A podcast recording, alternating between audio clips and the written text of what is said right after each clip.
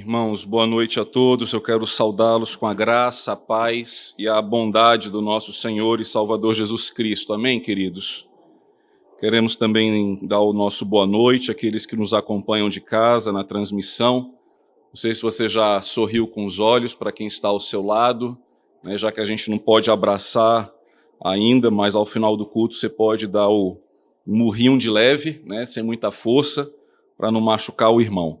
Tá certo? Uma alegria podermos mais uma vez estarmos aqui reunidos no nome do Senhor Jesus, e é o que faz diferença ah, de toda e qualquer reunião. O motivo de estarmos aqui é o nosso Senhor. Queridos, vamos abrir a palavra de Deus no livro de Colossenses, no capítulo de número 3. Nós vamos meditar, continuar a nossa exposição agora nos versos de número 12 até o verso de número 17. Colossenses, capítulo 3, verso de número 12 a 17.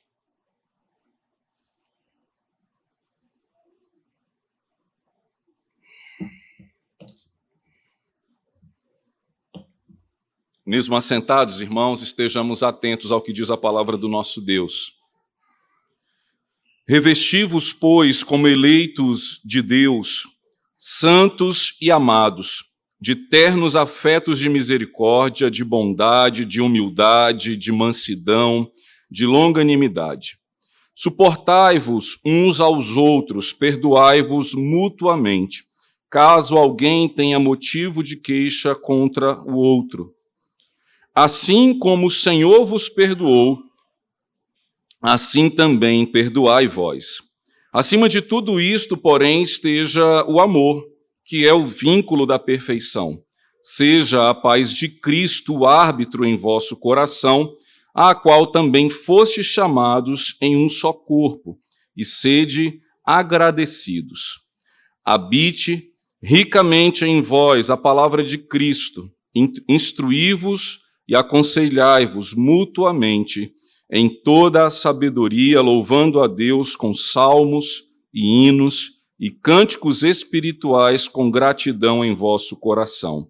E tudo o que fizerdes, seja em palavra, seja em ação, fazei-o em nome do Senhor Jesus, dando por ele graças a Deus Pai. Vamos orar, irmãos. Senhor Jesus, Agora que estamos, ó Pai, diante da tua palavra e rogamos ao Senhor que a tua igreja aqui reunida, ó Deus, e por onde essa palavra chegar, ela possa alcançar aqueles que são teus, ela possa fortalecer o teu povo, trazendo assim, ó Deus, correção às nossas vidas, trazendo alimento à nossa alma. É o que nós te pedimos, ó Pai, em nome de Cristo Jesus. Amém.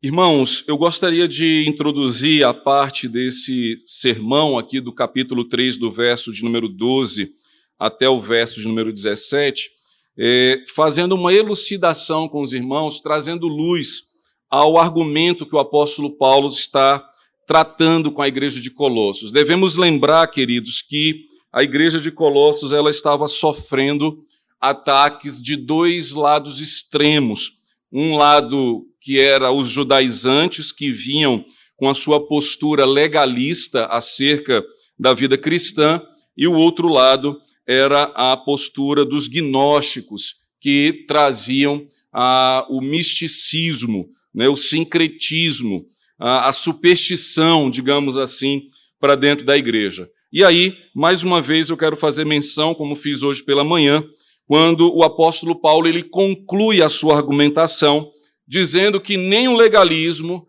nem o misticismo, ele tem valor algum contra a sensualidade. Abra aí a sua Bíblia no capítulo 2 de Colossenses e veja ah, o que diz o versículo 23.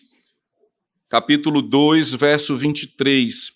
Tais coisas, com efeito, têm aparência de sabedoria, como culto de si mesmo e de falsa humildade e de rigor ascético.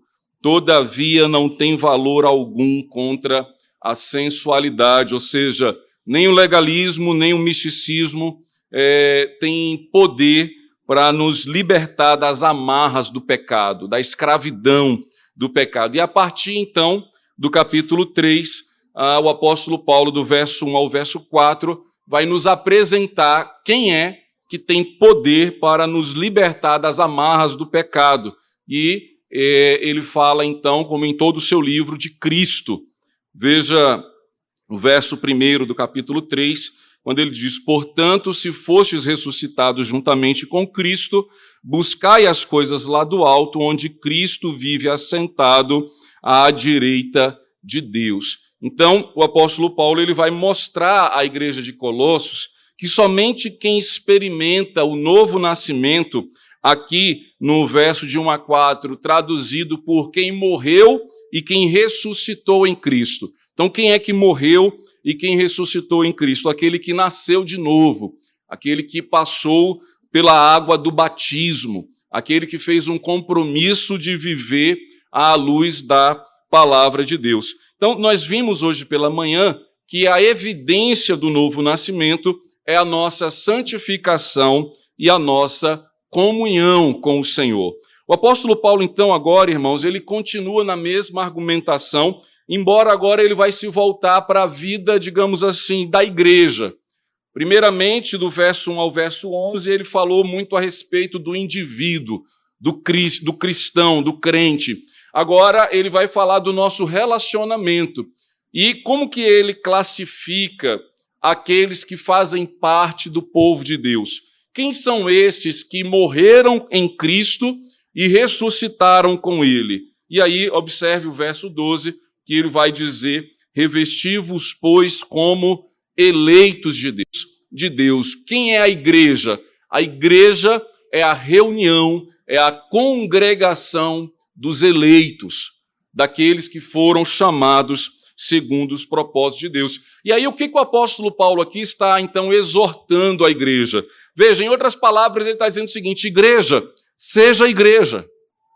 Só que como é que ele diz isso? Ele diz: revesti-vos, pois, como eleitos de Deus, se vistam, né? tomem a roupa daqueles que foram chamados para a comunhão com Deus que a nossa aparência, que a nossa ética, que o nosso pensamento, que a nossa fé, ela possa evidenciar, ou seja, que ela possa nos mostrar como aqueles que são eleitos de Deus. Esses eleitos de Deus, ele conclui dizendo que são pessoas santas e amadas, como eleitos, santos e amados. Ou seja, como que Deus nos capacita, irmãos, para que a gente viva a sua eleição, ou seja, a sua escolha, aquilo que ele fez por nós. Ele nos santifica e ele nos ama. Sem a, a, a ação santificadora do Espírito Santo e sem o amor de Deus derramado sobre nossas vidas, é impossível ser igreja. Por isso que ser igreja não está alicerçado nas nossas obras. Veja, o apóstolo Paulo, ele não vai dizer acerca assim, olha, lutem contra a prostituição, contra a impureza, contra a lascívia, contra a maledicência, contra o linguajar obsceno, contra a ira, a indignação, e aí então vocês serão salvos. É justamente o contrário. Não, já que vocês morreram e ressuscitaram com Cristo, então não se irem. Não fiquem indignados não usem de maledicência, não usem de linguagem obscena. Por quê? Porque Cristo já começou a operar em nós. E agora, essa argumentação vai ser feita da mesma forma, agora classificando a igreja. E aí veja que quando nós encerramos hoje pela manhã, falamos da santidade e da comunhão. E como é que o apóstolo Paulo, então, é, conclui né, é, a, a, acerca da santidade da comunhão. Veja o verso 11 do capítulo 3, quando ele diz assim: No qual não pode haver grego nem judeu, circuncisão nem incircuncisão, bárbaro, cita, e porém Cristo é tudo em todos. Ou seja, a igreja não pode estar dividida. A igreja não pode ter a panelinha dos tradicionais, a panelinha dos pentecostais, a panelinha dos carnais e acharmos então que isso ah, de certa forma, basta a nossa vida cristã. Ele diz: não, não basta. Porque para Deus não existe tradicional e pentecostal, espiritual ou carnal. Ou somos salvos pelo Senhor ou não somos. E é por isso, então, que ele diz que não deve haver essa divisão. Qual que é ainda qualquer queixa, qualquer dificuldade que haja dentro da igreja? Paulo diz: Cristo é tudo em todos.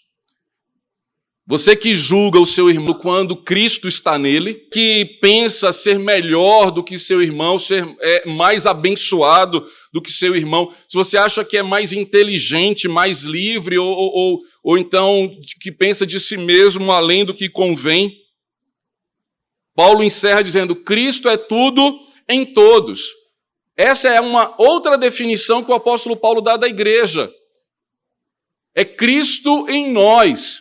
O Cristo que habita em mim é o mesmo Cristo que habita em você, e por isso, por mais diferente que sejamos, por mais que eu seja bárbaro, por mais que você seja judeu ou grego, por mais que você seja o chefe e eu seja o subordinado, por mais que você tenha mais dinheiro e eu menos dinheiro, por mais que você tenha mais escolaridade e eu menos escolaridade, dentro da igreja, Cristo está do mesmo modo em mim e em você. Cristo não habita de forma mais plena é, em quem é pastor ou em quem é presbítero.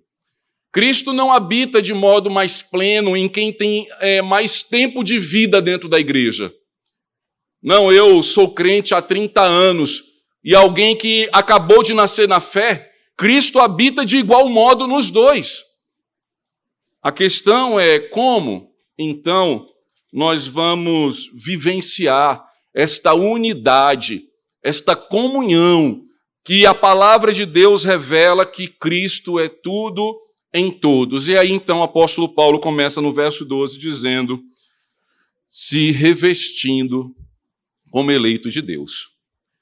Se eu for viver de acordo com os meus pressupostos, com os meus achismos, se eu não me submeter a Cristo como alguém que é eleito, santo e amado, eu não vou conseguir viver em comunhão com os meus irmãos. Na verdade, eu posso até ser aquele que vai causar a contenda, aquele que vai é, criar problema. E aí, olha o que o apóstolo Paulo então diz como é que nós devemos viver como eleitos de Deus. Irmãos, ainda no verso 12, ele vai dizer: de ternos afetos de misericórdia, de, long, de bondade, de humildade, de mansidão e de longanimidade. Nós precisamos ter essas virtudes para com quem? Para com o meu próximo. Para que eu viva a plenitude de Cristo em mim e a comunhão para com o meu irmão, eu preciso estar revestido de ternos afetos de misericórdia, de bondade, de humildade, de mansidão e de longanimidade. Veja que é totalmente contrário àquilo que nós vimos hoje pela manhã, quando ele diz assim: olha, se despojem de toda ira, de toda maldade, de toda maledicência, de todo linguajar obsceno. Então, o que o apóstolo Paulo está dizendo quando ele fala, irmãos, aqui, os ternos afetos, ele está falando das entranhas. Em outras palavras, ele está falando assim: olha, que de coração, que verdadeiramente eu e você sejamos misericordiosos uns para com os outros.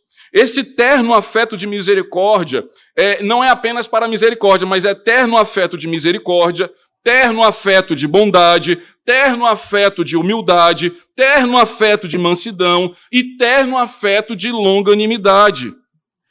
O que o apóstolo Paulo está dizendo é que se eu e você não tivermos no nosso íntimo o desejo mais profundo de sermos misericordiosos, bondosos, humildes, mansos e longânimos, nós não conseguiremos desfrutar da plenitude de celebrar Cristo em todos.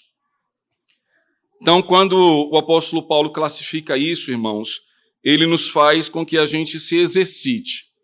Se eu nasci de novo, se eu sou convertido ao Senhor Jesus, eu preciso praticar a misericórdia para com meu irmão.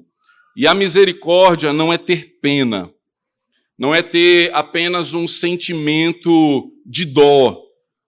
A misericórdia é literalmente se colocar no lugar do irmão. Quando é, nós vemos as campanhas que a Junta Diaconal e a SAF é, nos apresenta né, para a, a Cesta da Alegria, os missionários que estão aí é, lutando com o câmbio nas alturas, o casal de missionário que adotou aquele bebezinho indígena, o que que nos faz colocar a mão no bolso e compartilhar dos nossos recursos com esses irmãos? É, é o legalismo. Eu vou ofertar para que as pessoas me vejam que eu estou participando disso. É o misticismo.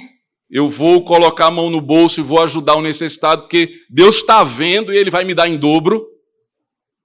Ou é o terno afeto de misericórdia, dizer, eu me coloco no lugar deles. E por amor a Cristo, eu compartilho com eles daquilo que Deus tem me dado. Depois, Paulo vai falar da bondade. Sabe como nós falamos hoje, que hoje pela manhã, que, que a maldade é todo aquele sentimento assassino né, que tem no nosso coração.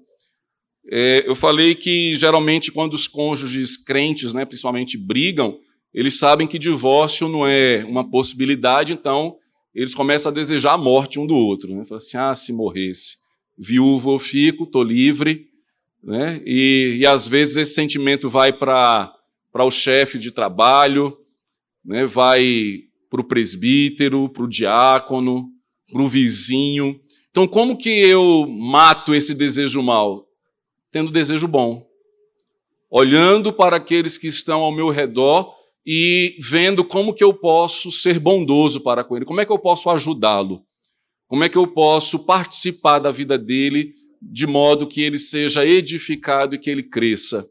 É isso que o apóstolo Paulo diz, esse terno afeto de bondade, de humildade. A humildade é o que nos faz é, olhar para o outro, não por aquilo que ele tem ou aquilo que ele representa, mas olhar para o outro como que sendo menor do que ele. Depois ele vai falar do terno afeto de mansidão. E aí a gente já explicou em outros momentos que ser manso é ter consciência da raiva que a gente tem, mas a gente controla a mordida. Né? Se tem um, um, um termo em que a mansidão ela fica bem clara para nós sobre o que é mansidão, é quando a gente vê alguém andando com um cachorro grande, né? um cachorro que tem uma aparência assim de brabo, e aí você pergunta para o dono dele: o seu cachorro é manso? Por que, que você pergunta se ele é manso? Porque você sabe que cachorro morde, que cachorro tem dente. E que se você não souber quem ele é antes e for brincar com ele, ele pode lhe morder. Mas quando o dono do cachorro diz assim, não, é, esse pastor alemão aqui ele é manso, né, esse golden retriever aqui é manso, ah, esse pitbull aqui ele é manso. Por quê? Porque é um cachorro que controla, que foi adestrado, que não vai morder. Em outras palavras, a gente que é crente, a gente tem que ter consciência de que a gente morde, né, de que a gente fere o irmão. E conscientes disso, a gente precisa trabalhar a nossa mansidão. E aí é, é quando os irmãos sabem, nossa, mas o Mazinho ele sempre foi de morder, por que, que ele não está mordendo? Porque o dono dele, Jesus Cristo, está adestrando ele. Né? Mas cuidado, que se Jesus falar para eu atacar, eu ataco. Né? Morde, Mazinho. Eu já saio correndo atrás de você, dando mordida, né? mas ele está controlando meu coração. Calma, manso, come aqui um pouquinho de ração para você não ir para a igreja com fome, não ficar com cara feia. Né? Então, a, o terno afeto de mansidão, da gente controlar a nossa ira para com o nosso irmão. E ele termina falando da longanimidade, da paciência. Porque Paulo sabe, irmãos, que a despeito de Cristo é, ser tudo em nós, como ele afirmou ah, no versículo 11, ele sabe que nós somos ruins, que nós somos pecadores, que na igreja, eh, como na família ou no trabalho, pode haver desavença, pode haver, eh, de alguma forma, uma crise relacional. E toda crise de relacionamento precisa ser tratada com quê? Com paciência, com longanimidade. Né? Longanimidade é a paciência. Sempre que eu vou aconselhar a algum casal, né, ou então até mesmo a Rebeca, diz assim: tenha paciência comigo, ou seja, a mudança não vem do dia para a noite. Nós não somos aperfeiçoados é, instantaneamente, mas o processo da reconciliação, o processo do crescimento, ele é paulatino e por isso nós precisamos nos revestir de toda paciência para que a gente seja igreja. Porque senão, irmãos, nós vamos dar razão àqueles que dizem que é melhor ser crente de casa, que é melhor ser crente assistindo na, no YouTube. Porque ir para a igreja dá trabalho, sorrir para o irmão dá trabalho, amar o irmão dá trabalho, cooperar com o irmão, ser misericordioso com ele dá trabalho. E Paulo, sabendo disso, ele agora é, nos apresenta, além das virtudes que nós necessitamos ter, como que nós vamos aplicá-la? Veja o verso 13. Suportai-vos uns aos outros, para que a igreja permaneça unida, para que a igreja não se divida, para que ela não rache, para que ela não tenha o grupinho de Fulano e, e, e o grupinho de Beltrano. Nós precisamos aprender com todas essas virtudes a nos suportar. E, e, é interessante que a, a, expressão grega que o apóstolo Paulo se utiliza aqui é traduzida por suporte, não é o sustentar. Né? A gente pode falar no português suportar como alguém que carrega, né? a gente a, coloca uma prateleira para ser um suporte, mas o que ele está falando aqui de suporte, a expressão grega é anexomenoi, que dá origem ao que é um anexo. Sabe quando a, a empresa vai crescendo e aí na sede não cabe mais, o que, que ela precisa fazer? Ela precisa construir um anexo. Faz um túnel ali na esplanada dos ministérios. Se você vai pela frente, você vê os prédios principais. Se você passa pela, pela a via paralela, você vai ver os túneis que levam você para onde? Para o anexo 1, anexo 2, anexo. Tem vários anexos lá do Senado, da Câmara. Por quê? Porque vai crescendo e precisa é, colocar mais gente. Então, Paulo está falando justamente isso. Olha, a igreja ela precisa é, ampliar os seus anexos para que caiba todo mundo, para que todos nós possamos nos suportar. Em outras palavras, quando você disser assim, esse irmão não mora no meu coração, construa um anexo para ele. Assim, ele vai ter que morar. Talvez ele não caiba aqui, mas eu vou anexá-lo, eu vou conectá-lo ao meu coração. E aí o apóstolo Paulo então diz: suportai-vos uns aos outros. Depois ele vai é, nos dar outro imperativo, que é o que? Perdoai-vos mutuamente. Continuar, a continuidade do versículo 13. Perdoai-vos mutuamente. Porque sem perdão, irmãos, não há unidade. Sem perdão não há comunhão e não há celebração de Cristo em nós. E por que que nós precisamos perdoar uns aos outros? Porque em algum momento nós vamos falhar uns com os outros. E sem perdão não há comunhão. E o argumento que o apóstolo Paulo aqui lhe dá, no versículo 13, ele diz: Caso alguém tenha motivo de queixa contra o outro, assim como o Senhor vos perdoou, assim também perdoai vós. Veja, mais uma vez, Olha como que Paulo apresenta a fé cristã dos eleitos de Deus de modo diferente de qualquer outro tipo de religião. A única religião sobre a terra, irmãos, que se sustenta na graça de Deus é o cristianismo. Todas as outras é obra humana. Então, Paulo está dizendo o seguinte: perdoe o seu irmão, porque se você perdoar o seu irmão, Jesus vai te perdoar.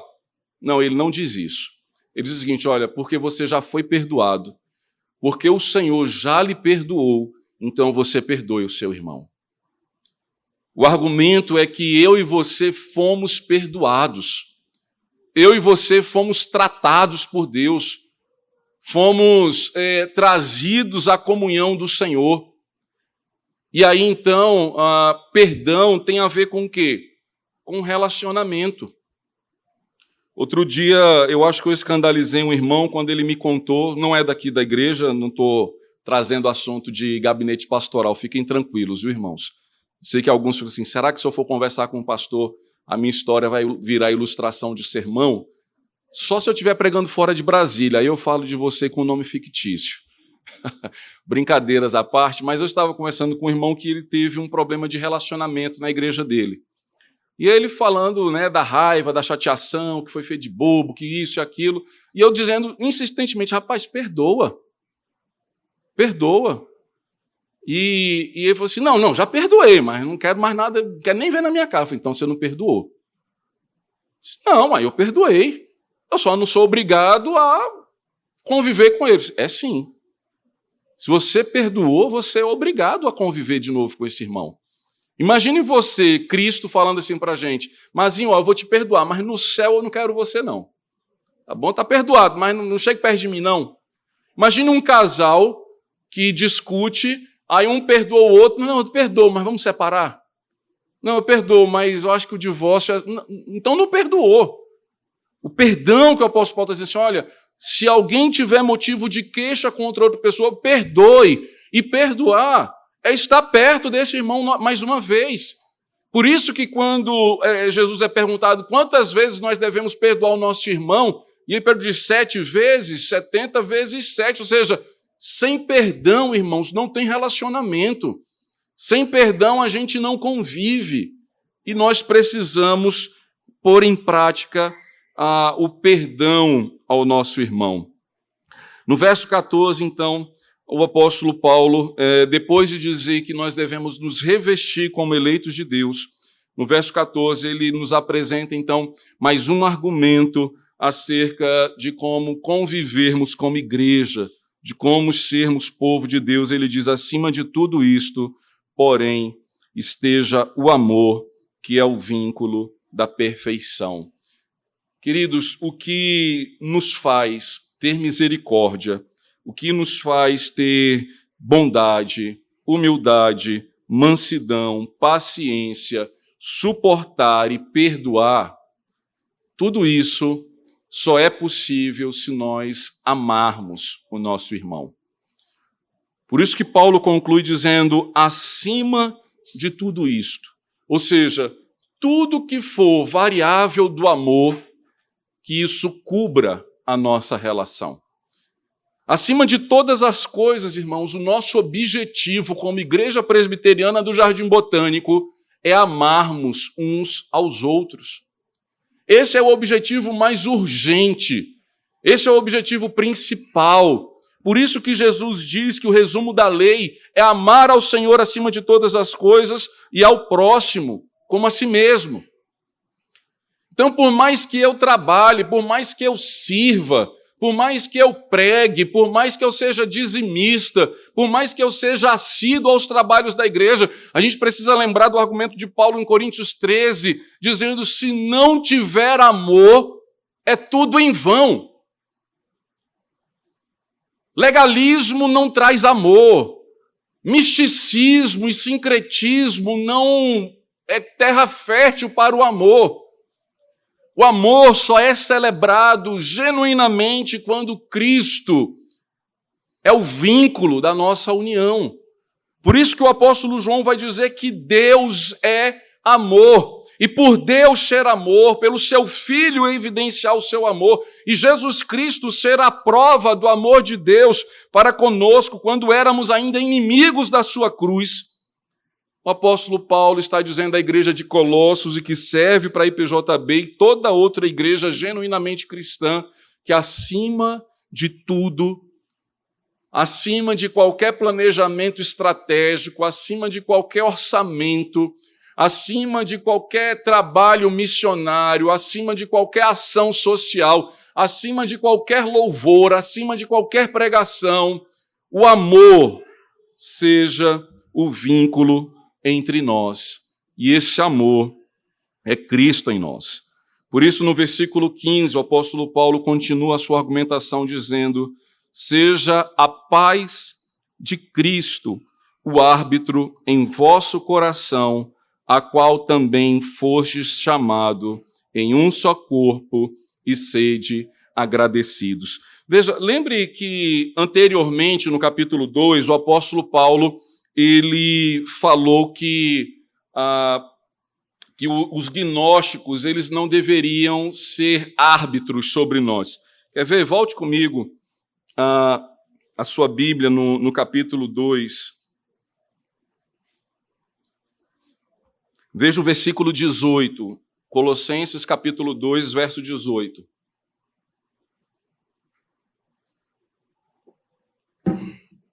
Diz assim: Ninguém se faça árbitro contra vós outros, pretextando humildade e culto dos anjos, baseando-se em visões enfatuados sem motivo algum na sua mente carnal. Por quê?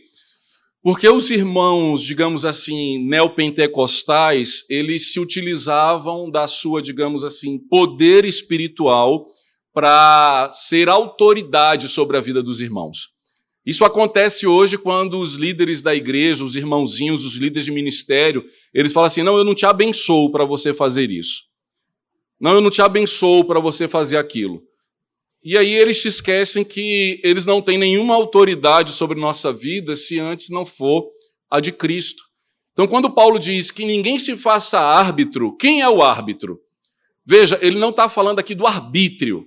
Né? Se ele estivesse falando do arbítrio, ele está falando da, das nossas escolhas. Mas ele está falando do árbitro, é de uma pessoa. Quem é o juiz? Quem é esse que tem autoridade de pegar o apito e apitar e o jogo começar e apitar o jogo terminar? Quem é esse que nos dá vida e nos tira a vida? Ele apresenta aqui, não são os líderes gnósticos, nem tampouco os líderes judaizantes, mas ele vai dizer que é Cristo. Cristo ele é o árbitro. Veja o verso de número 15. Seja a paz de Cristo o árbitro em vosso coração. Um parêntese, irmãos, de uma aplicação sobre esse tema. É, às vezes a gente está aconselhando e, e, e uma das evidências que a gente tem para tomar decisões na nossa vida é a paz. Mas veja, não é a nossa paz, é a paz de Cristo. Já tive momentos em que a pessoa virou para mim e falou assim: não, não, eu estou em paz, eu vou separar. Não, eu estou em paz, é, eu não vou à igreja, eu estou em paz, e não é a minha paz e a sua paz. A nossa decisão revela a paz de Cristo. As nossas escolhas revelam que Cristo tem autoridade sobre nossas vidas. Por isso que o apóstolo Paulo diz: seja a paz de Cristo. E a paz de Cristo, irmãos, ela não é a paz do mundo. Quando Jesus diz aos seus discípulos: A minha paz vos dou, não vou lá dou como o mundo a dá. Ele está dizendo que a paz dele é diferente da paz do mundo. A paz do mundo é ausência de perturbação, é ausência de tribulação. A paz do mundo é descansar às sombras das coisas desta terra. A paz de Cristo é descansar à sombra do Altíssimo. A paz de Cristo é descansar não na nossa conta bancária, mas descansar na Sua palavra. Por isso, Jesus diz: Olha, a minha paz eu vos dou. Não dou a paz que tem no mundo. E é interessante que no período em que Jesus Cristo estava pregando o evangelho, a política vigente era do Império Romano, que tinha dentro dos seus planos de governo a Pax Romana, a política do pão e circo. E é com essa política que muitas vezes o nosso coração se sente em paz. Tendo o que comer e tendo com que me divertir, eu estou satisfeito. Mas Jesus diz: Eu não vos dou essa paz. A paz de Cristo é diferente da pax romana. A paz de Cristo não é a paz do pão e do circo. A paz de Cristo é eterna. A paz de Cristo ela vem do céu. É a obediência. Quando Jesus falou da, do seu alimento e do seu prazer, ou seja, do pão e do circo, ele diz que a sua comida e a sua bebida é fazer a vontade daquele que lhe enviou. Logo, quando Paulo diz: seja a paz de Cristo árbitro, seja a palavra de Deus, a autoridade sobre a vida da igreja. Seja a palavra de Deus a autoridade nos nossos corações, da qual fomos chamados em um só corpo e sejamos o que? Agradecidos, satisfeitos com aquilo que Cristo nos dá. E ele conclui então, irmãos, nos versos de número 16 e 17, acerca da vida da igreja, justamente mostrando a centralidade da sua palavra, dizendo, verso 16: habite ricamente em vós a palavra de Cristo. Quando a palavra de Cristo habita ricamente em nós, nós conhecemos a paz do Senhor. Nós conhecemos a autoridade do Senhor. Nós conhecemos a vontade do Senhor. E como que a palavra de Deus deve ocupar a centralidade desta igreja que é chamada a um só corpo e que é grata? Veja, ele diz: instruí-vos e aconselhai-vos mutuamente em toda sabedoria. Em outras palavras, irmãos, veja, aqui é a pedagogia cristã.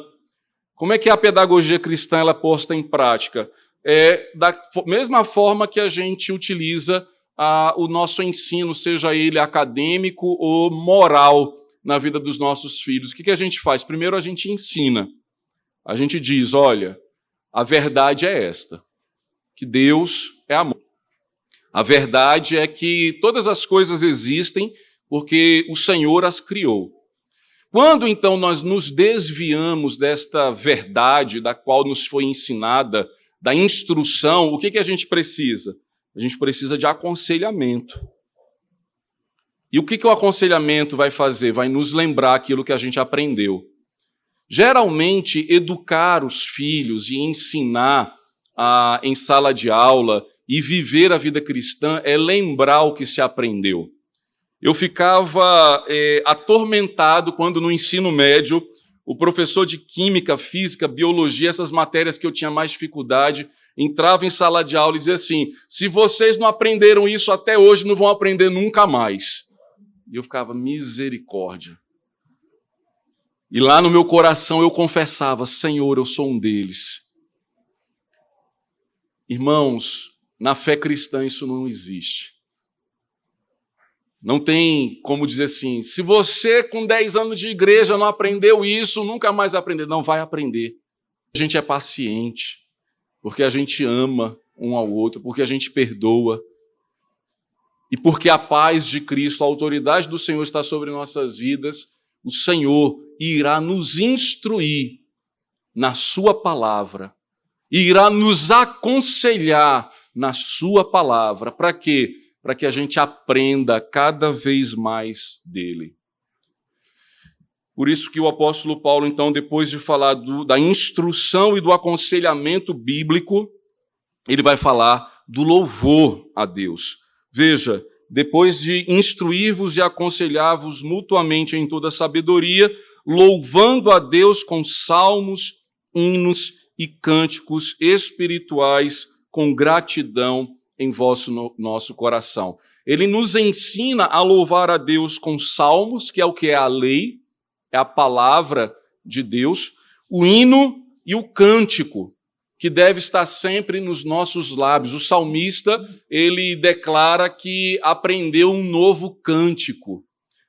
E o cântico é a resposta do nosso coração para com o Senhor. O hino é a doutrina cantada. O hino é um ensino que nos é apresentada com melodia e nós cantamos e aprendemos. Salmo, palavra de Deus, cântico, resposta do que aprendemos a palavra de Deus, e hinos, a palavra de Deus cantada, a sua verdade cantada. E quando nós cantamos a palavra de Deus, nós fazemos isso de todo o nosso coração.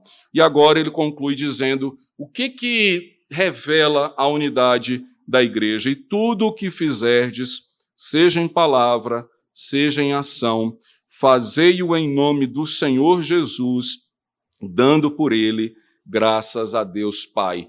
É o que os reformadores chamam de glória somente a Deus. O que fazemos, irmãos, na igreja, o que nós instruímos na casa de Deus, tem por objetivo glorificar apenas um nome. Não é o nome do Mazinho, não é o nome da IPB, não é o nome da IPJB.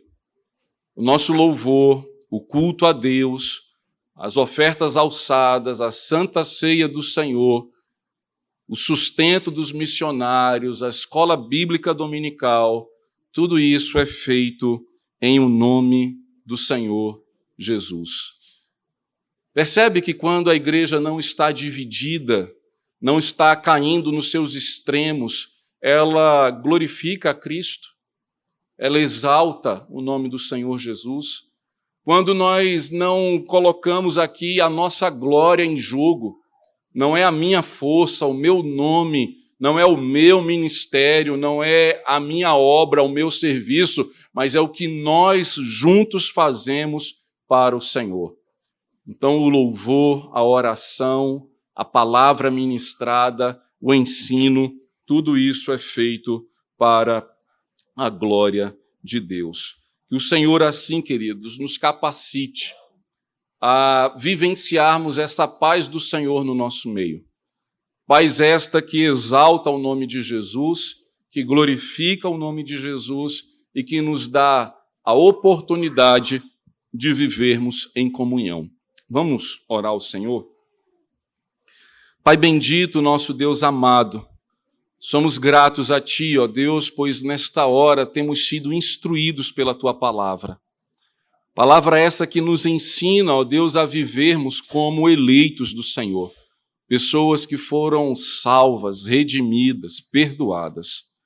Por isso, ó Deus, ensina-nos, ó Pai, a celebrar este amor que faz com que sejamos misericordiosos, que faz com que sejamos bondosos, pacientes, mansos para com os nossos irmãos. Se temos tido, ó Deus, dificuldade com algum irmão em Cristo, que o Senhor nos ensine a perdoar como nós fomos perdoados. Que o Senhor, ó Deus, nos dê a graça de suportar uns aos outros, pois assim o Senhor nos chama à comunhão, a vivermos num só corpo. De tal modo, ó Pai, que a paz do Senhor, a tua palavra ministrada, pregada e ensinada, seja, ó Deus, a autoridade sobre nossas vidas, sobre os nossos corações, as nossas casas e tudo aquilo que o Senhor nos tem dado a oportunidade de viver. É o que nós te pedimos, Pai, em nome de Cristo Jesus. Amém.